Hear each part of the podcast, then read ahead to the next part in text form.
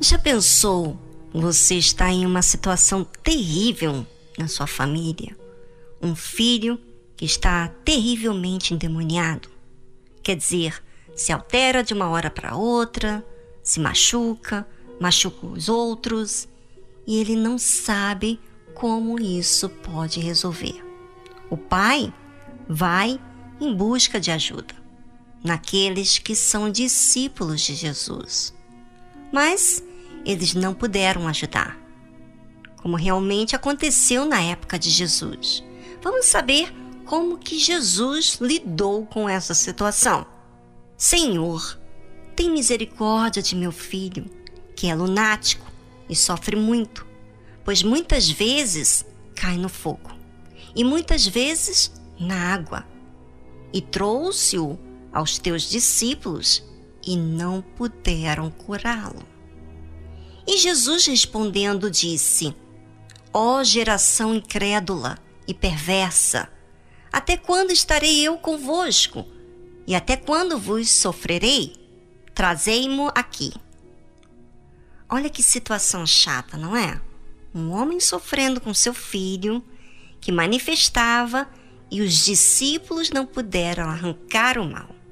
E por que isso? Porque faltou fé dos discípulos para exercitar a autoridade que o Senhor Jesus lhe havia dado. E isso acontece quando esses discípulos se distraem com sentimentos e não estão em comunhão com o Altíssimo. E aí, estando mal na vida da pessoa, ele não pode ajudar, porque não tem autonomia, porque não estava vigiando. Às vezes, você, ouvinte, sofre porque você vive distraído com as suas emoções. Você não lembra da fé. E por que não lembra da fé, do exercício da fé? Porque a fé demanda constância constância com os seus pensamentos em Deus, em Sua palavra.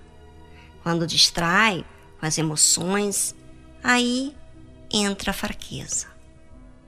E é aí que a fé emotiva entra numa força, objetivo para lançar o mal, porque estava sendo envolvido com a emoção.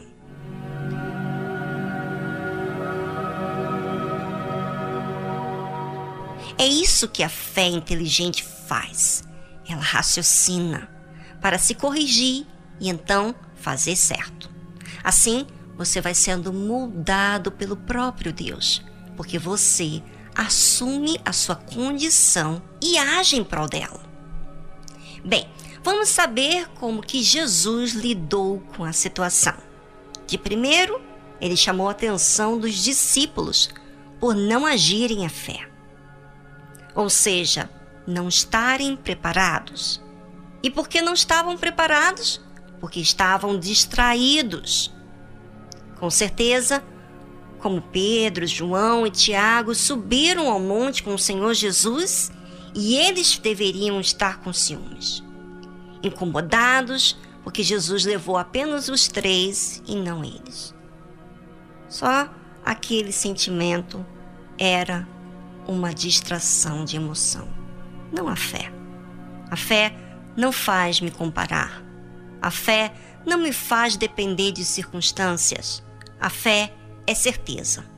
E a certeza não faz você ficar receoso, que você é menos. A fé fala com Deus. Não fica guardando o sentimento como algo aliado e amigo de se ter. Se expulsa. Como eles não venceram eles mesmos com seus sentimentos, então, quando veio o problema para eles resolverem, ficaram impotentes. É assim que acontece. Se eu não venço meus próprios sentimentos, como vou ajudar o próximo? A mesma coisa com você. Você tem aí problemas, quer seja com seus familiares, marido ou esposa, mas se você não vencer a si mesmo, como você vai poder expulsar o mal dos outros?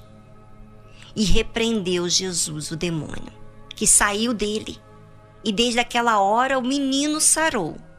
Ou seja, qual é a forma da gente se livrar das nossas próprias emoções é repreender o mal, o diabo, que certamente usa as circunstâncias para nos atingir. Aprenda você, ouvinte, a atacar o mal. O ataque ao mal não é deixar ser envolvido com aquilo que traz você o mal. Tudo que lhe traz ciúmes, inveja, ódio, insegurança, comparação com os outros são sinais que existem sentimentos e não fé. A fé é certeza. A fé expulsa o mal. A fé defende o que eu tenho que fazer. Ou seja, coloca eu na justiça, me corrige, faz eu expulsar o mal. O que, que eu faço contra o mal? Eu repreendo, eu não dou ouvido, eu faço o que é certo. Às vezes, e muitas vezes, quero fazer as coisas do meu jeito. Eu falo por mim, mas não faço. Ou seja, o que é certo? Olhar para o Senhor Jesus como referência que eu devo fazer. E olha, tem que exercitar a fé. Tem que estar sempre me lembrando, tem que estar sempre me corrigindo, porque vontade você vai ter. Por isso é tão importante você, ouvinte, meditar. E a meditação nos leva a raciocinar, a pensar, a buscar em Deus ajuda naquelas coisas que ainda não vencemos. A fé também me desafia, me faz exercitar, ou seja, não é comum fazer aquilo, mas faço porque tenho que fazer.